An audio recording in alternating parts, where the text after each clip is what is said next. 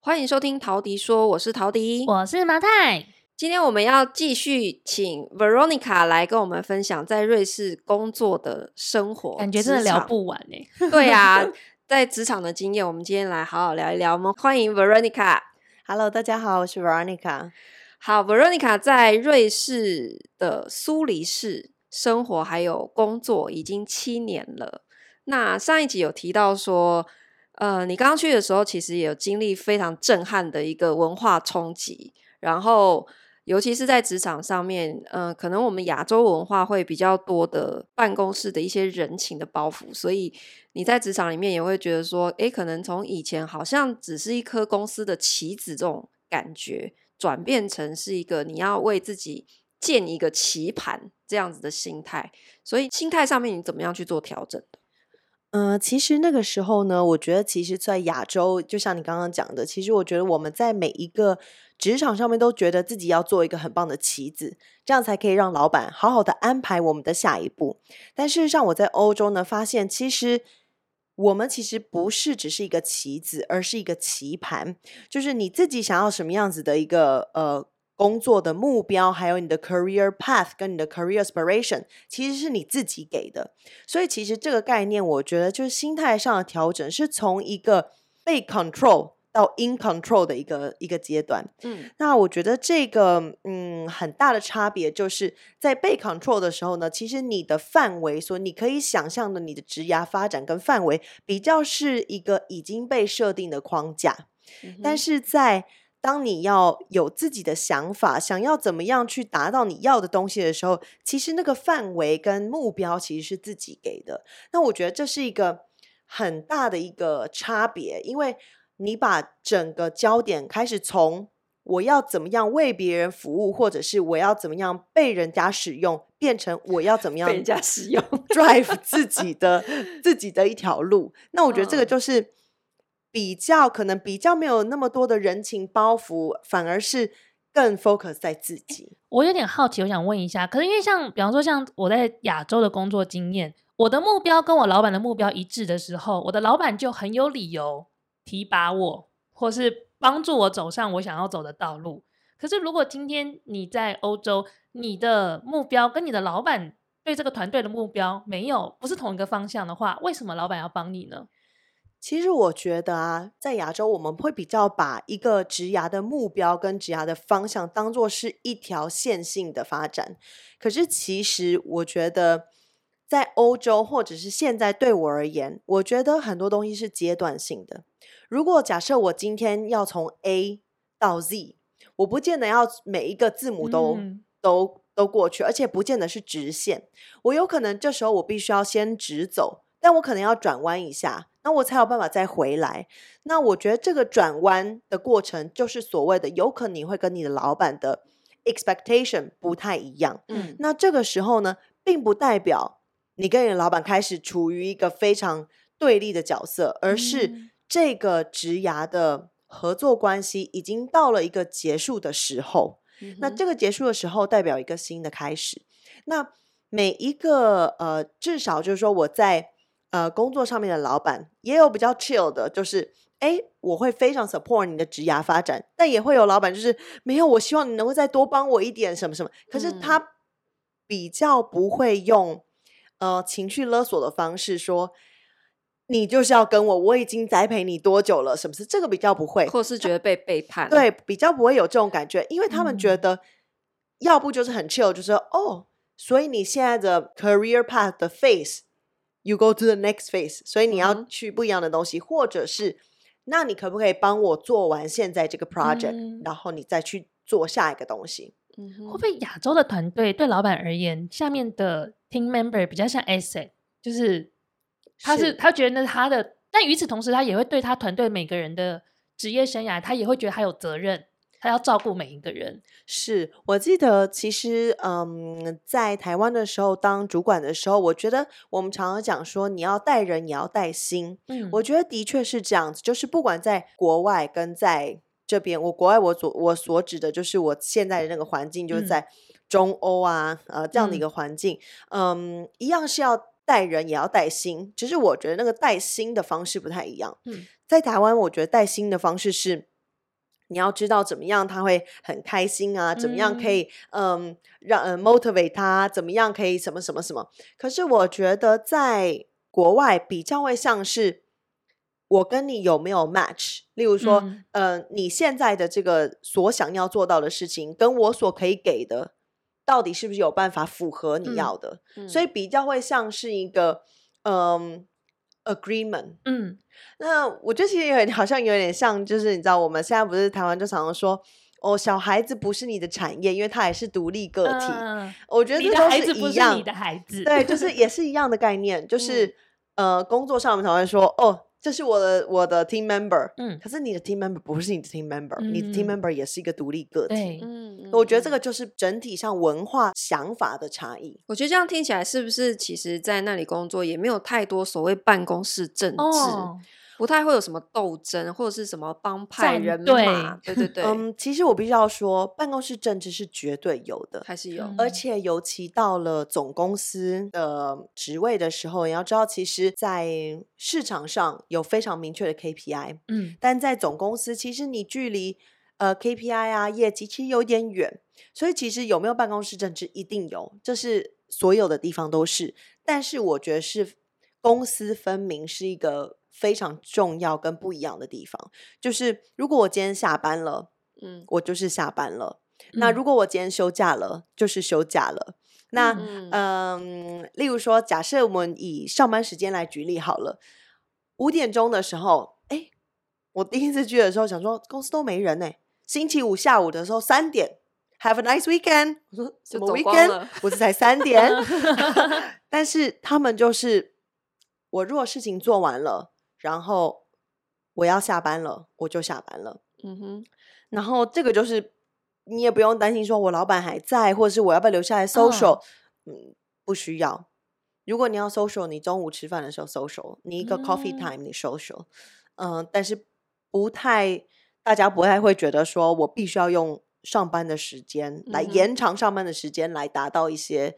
呃，一些呃效果，也就是说，大家其实是非常的尊重并且理解每个人有自己的私生活，是，所以你不会有太多的包袱，就下班还要好像很不好意思这样子。对，的确是，而且就是呃，例如说休假的时候，你就是关上电脑，不会有人呃叫你要做事。但大家怎么做到的？因为像在台湾，有时候你开个会就一两个小时，一个早上你你十点到办公室开一个会，你。就就吃中饭啦，你没有时间做事情啊。我觉得这个开会这点呢，其实就跟沟通方式有关。我觉得其实呃，我们在亚洲呢，破题法是超级没礼貌的一个方法。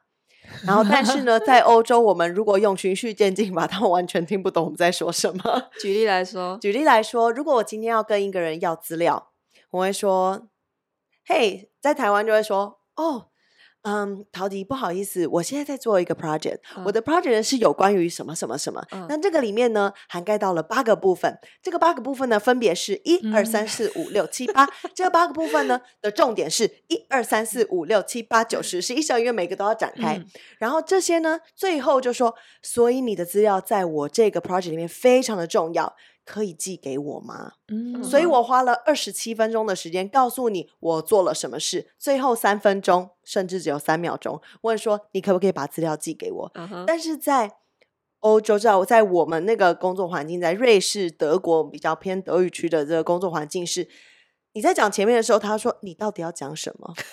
我不 care，我好想跟德国人。我等一下要下班了，所以，我之前呢，就是改变的方法就是我。去到那个人那边的时候，就说：“陶迪，不好意思，你可以把那个资料寄给我呢？我知道你在做那个资讯。”嗯，对方就会说：“好，我寄给你。里面有一个什么什么数字，先不要用，因为我还在 evaluate。但是如果有任何问题，就问我。如果他要问，他才会问；如果他不问，他也不会就去问你那么多，就是你为什么要这个什么什么。如果他想要问的话，他会问，嗯但是是等他问，不是你先讲完，因为这样的话，你知道，就是三十分钟就会变成三分钟。因为我们很容易预设别人会不开心，所以我们想要先解释。可是这有点像我们前两集分享的那个金字塔表达法，就是嗯你要直接先切入重点，对，再去展开细节，其实也有点类似。这是我们小时候学的、啊，怎么写英文作文，嗯先讲重点再展开。对，可是其实亚洲的职场文化还是蛮容易出现这种倒过来的，就是最后才听到重点的。好，所以推广好的职场文化就从我开始喽。好，可是，在瑞士上班，因为你现在也是一个三宝妈，那你是觉得他们的职场环境对于一个职业妇女又是妈妈这样子的角色是支持的吗？其实我觉得这要分两个部分，就是说我自己所在的环境，像我讲的，其实比较少瑞士人，嗯。然后嗯，所以我的整个职涯的一个发展跟职涯的设定，跟我的 support system，其实是跟很多真正的瑞士人是不太一样的。嗯，那我可以先分享一下，真正的瑞士呢，其实是非常保守的，非常非常保守。嗯。就。像我刚刚讲的，就是之前我们上一集讲的，每一个人都有自己的角色，木工就是木工，水电工就是水电工，减数就是减数。嗯所以呢，妈妈就是妈妈，妈妈不能有自己的人生。妈妈可以有自己的人生，那你就是妈妈啊。所以他们并不支持妈妈去上班吗？我觉得这不是支持不支持的问题，他们就是觉得这就是一份工作。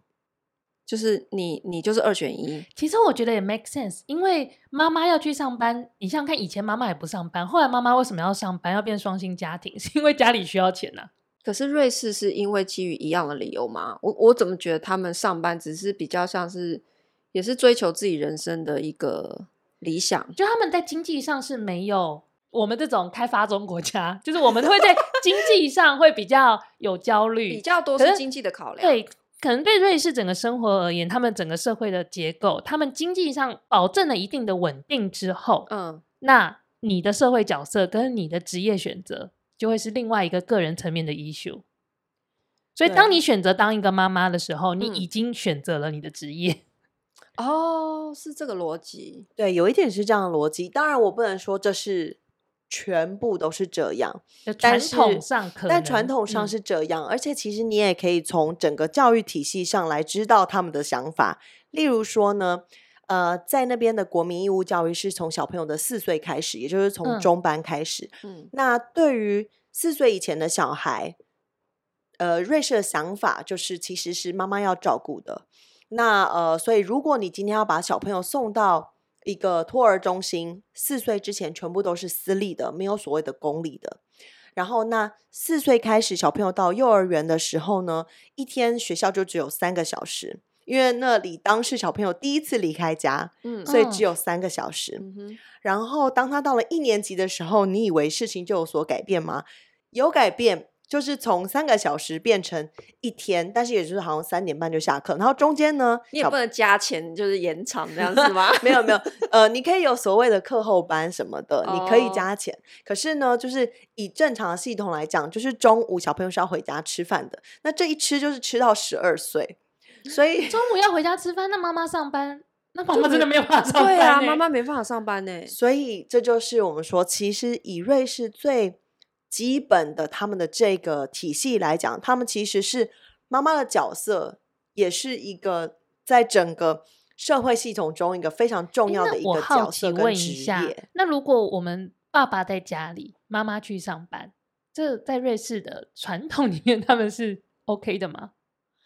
我觉得好像没有那么，呃，没有那么平常，就跟台湾一样啊。嗯虽然说我们现在也就是平等，但是嗯也不是那么多男生会在家里照顾小孩，然后所以所谓的产假不能分给爸爸。呃，不行，因为产假其实也才也才十三到十六周而已。短呢、三对，所以其实连妈妈自己休息都来不及，还给爸爸。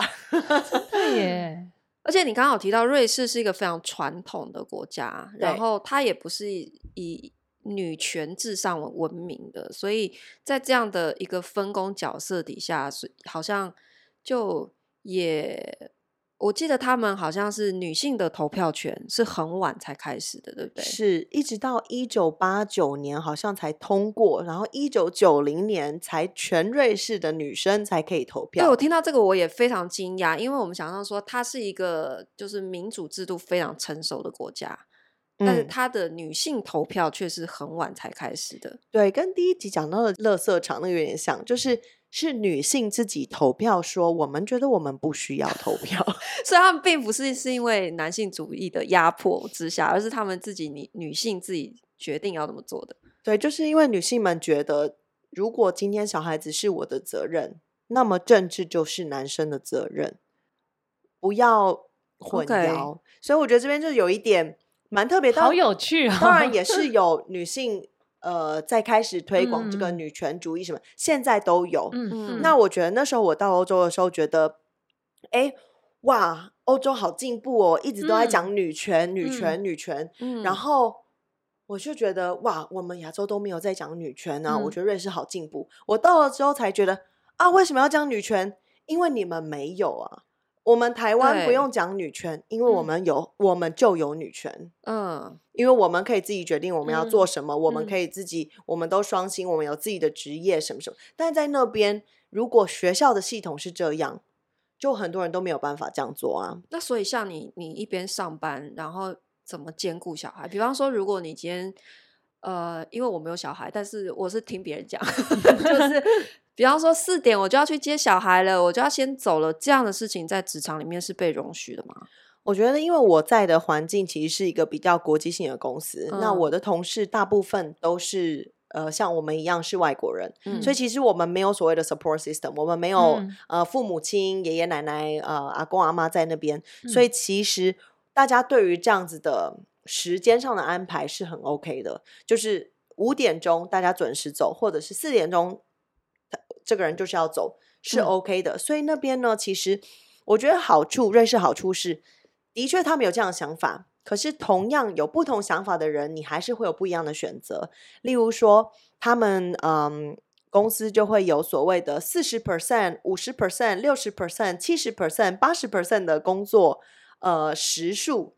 嗯、那那这个就是，例如说，假设我们之前有一个职位是。一个工作两个人分，嗯嗯，嗯他们两个人各做五十 percent，可以这样子哦。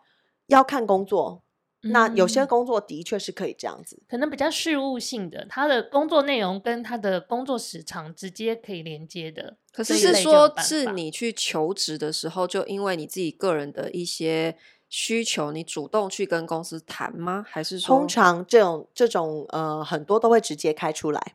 他可能就会说：“哦，哦，这个职位，例如说，我那个时候，嗯嗯，Global Brand and Communication Senior Manager one hundred percent，他后面就会写了，嗯、就是要一百 percent 的。那有些职位你看到，就他就是会写，就是只要六十 percent。那有可能是因为他们觉得这个工作六十 percent 的时间就可以做到了，所以他们当然也是只付六十 percent 的薪水了。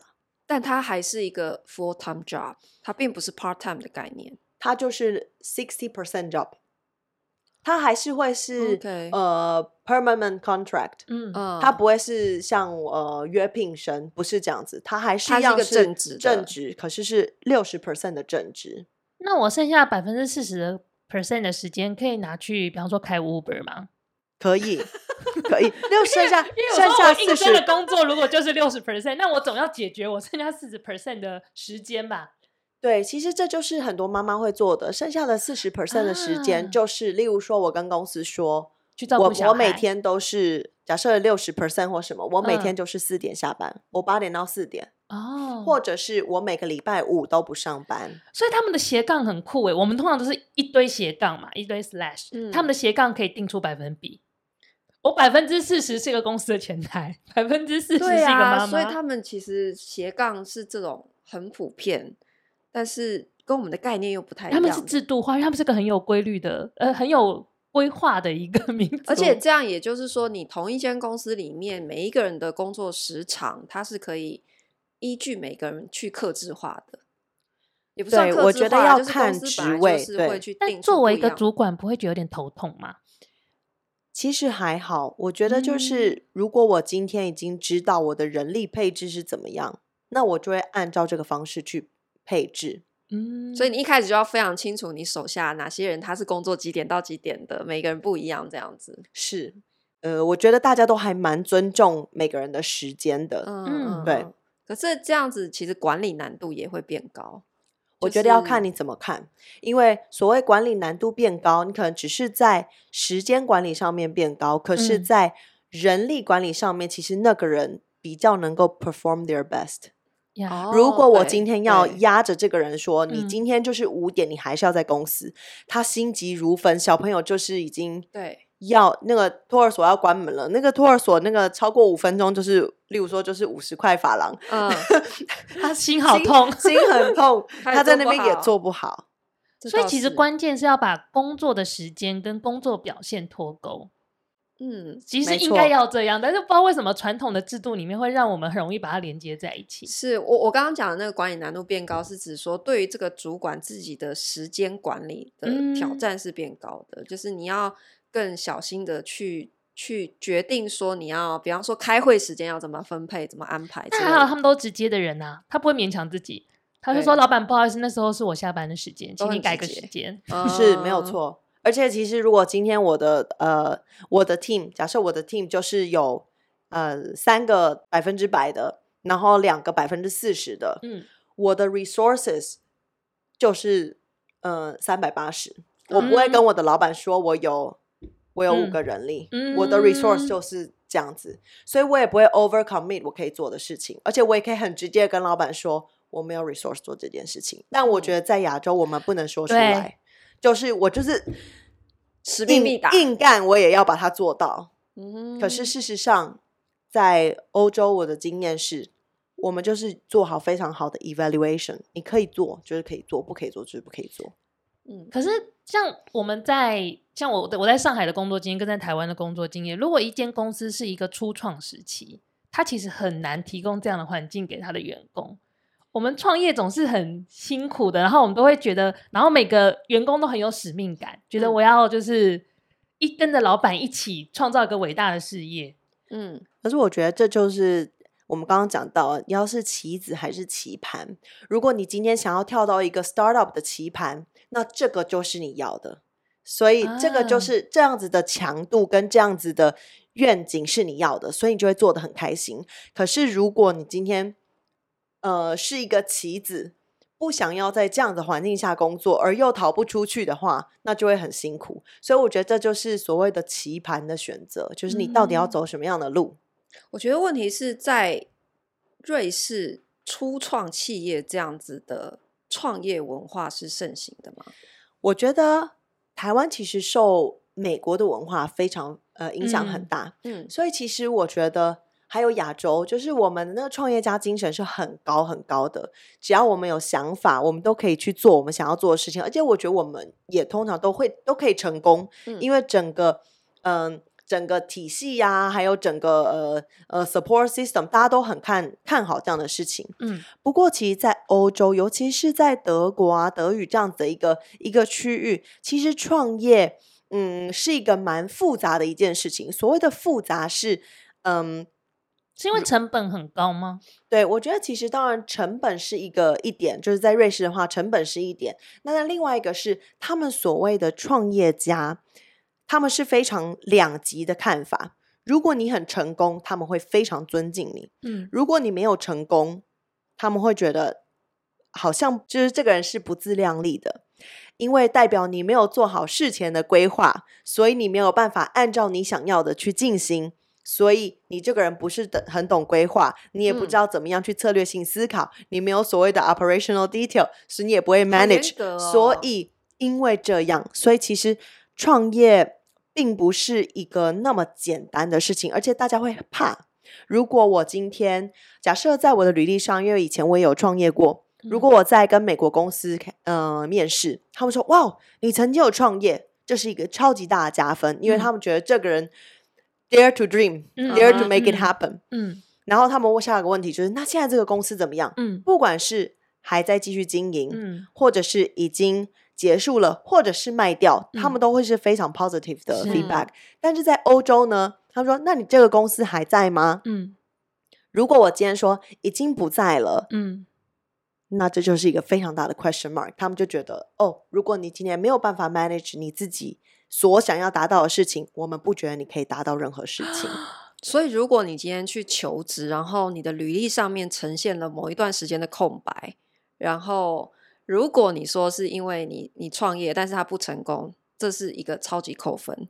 但是如果你没有去告诉他说你这段时间是因为在创业，那这段时间的空白你又很难去解释。是因为其实我记得那时候我有跟一个德国的同事聊过，他有甚至跟我说，如果你曾经创业但是没有成功，你连银行的贷款都会有问题。那这样谁敢创业？这就是一个不鼓励创业感觉是一个很不容许失败的地方。对啊，没错。其实这就是为什么，就是我们说，其实，在创业上来讲，我觉得那边的环境比较没有所谓的那个创业家精神。哦，真的，嗯哼，对，嗯，所以他们可能看着美国那一些，就是美国不是，比方说像 Facebook 创办人，他们就会有那种。传记，他们看那些传记，可能就心里想说：“哼，这只是就是偶偶一为之的事情，这就是幸存者偏差。”对，他们不会觉得说：“哇，我好想变成他。”因为在亚洲，我们可能就觉得：“哇，我好想要变成那种创业家什么的。”我不管他是百百分之一、百万分之一的几率，我们都会觉得这是很值得一试的。我觉得创业家精神这件事情，就有一点像是跳跃式的成功，嗯，就是。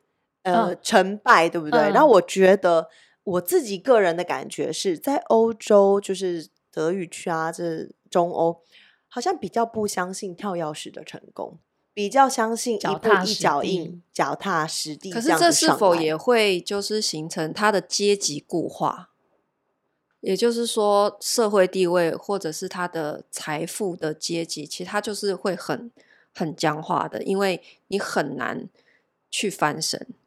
可是，在瑞士的话，就像我们讲了，可是瑞士因为大家都均富，对，不管你怎么 样，他阶级没有那么明显的高低。嗯，因为好像不管你怎么样，其实你都是因为你都是一个 expert，所以你在 expert 的方面，你都有办法拿到你 expert 的的的的薪水。OK OK，而且他们本来就是贫富差距并不大的一个一个国家，对，所以不存在这样的问题。没错，OK。那所以，我觉得这样子的生活好像跟我们亚洲，比方说，我们会有很多人尝试要去做一些小生意呀、甚至是去接一些想要增加收入的兼差，比方说去做 Uber Eats 啊，或者是开 Uber 这样子的工作，听起来在瑞士应该也不太会发生，对不对？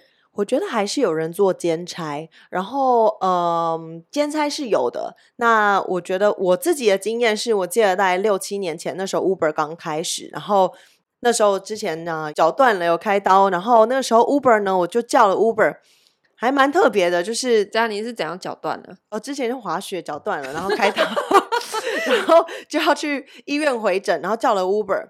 呃，来的是 Tesla，你知道六七年前来 Tesla 的时候，觉得非常的新奇，啊、然后就很开心的跟老公说：“哇塞，你知道我今天坐到 Tesla。”然后回程的时候，突然 Jaguar 来接我，哇塞，我就觉得哎，然后我就问说：“哎，那你们在做些什么？”说：“No，I just like to talk to people, so you know, like I have some time, so I'm just doing it。”所以就是有钱人无聊，他们就是可能就是。没事，就是坐一下，然后 晃一晃这样子。